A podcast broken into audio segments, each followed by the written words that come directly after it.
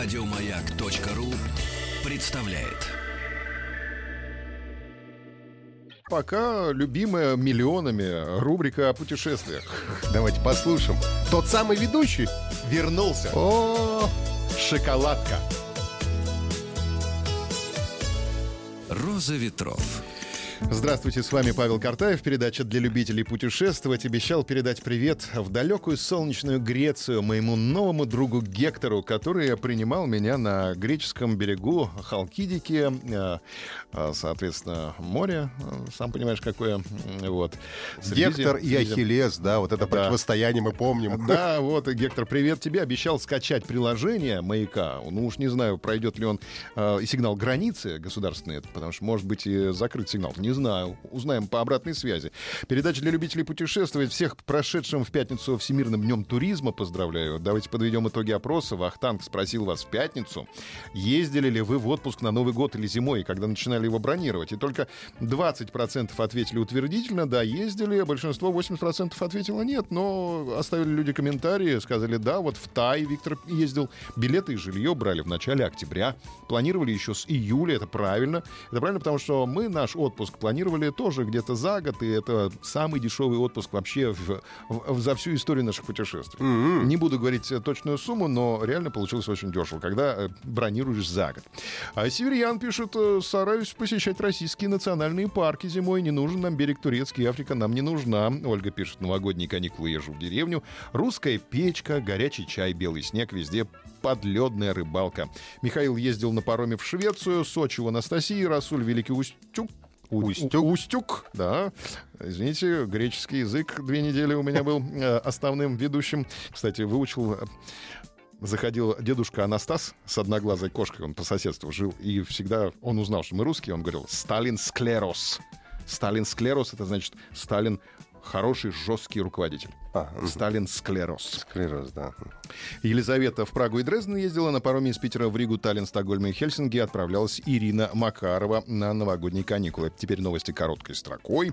Разъяренный лось напал на туристку в американском штате Колорадо. Самолет вернулся на стоянку в аэропорту Домодедово из-за двух пьяных дебаширов.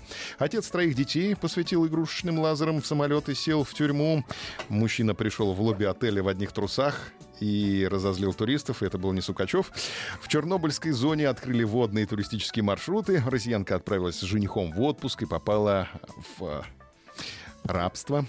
Да. Да. Российская молодежь отказалась экономить на путешествиях. Мобильное приложение для туристов в Москве запустят в 2020 году.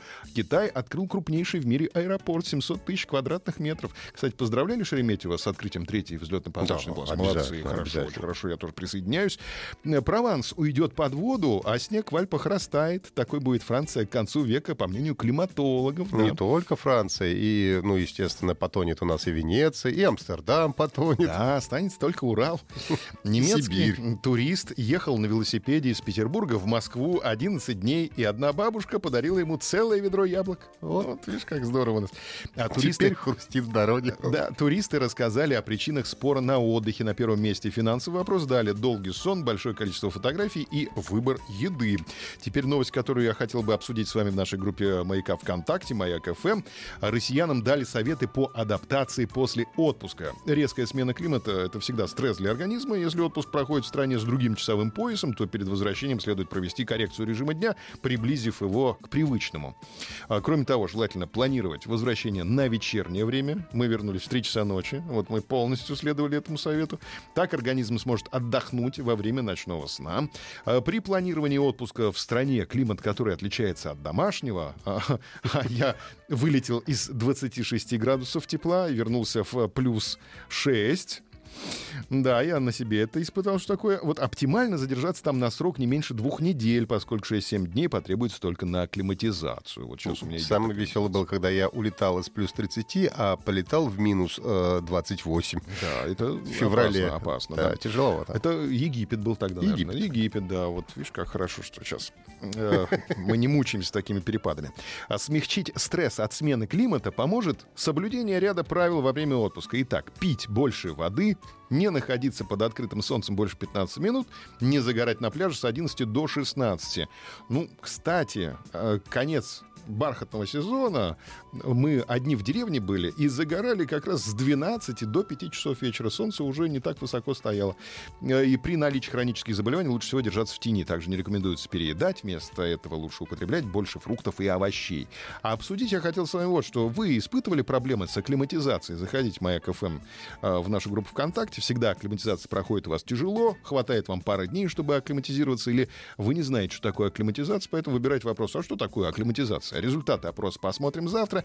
Подписывайтесь на подкаст «Роза ветров». У нас есть передача про подкасты. И у самих есть подкасты. Есть. Вот «Роза ветров», пожалуйста, подписывайтесь. А на сегодня у меня все. Все на сегодня. Еще больше подкастов на радиомаяк.ру.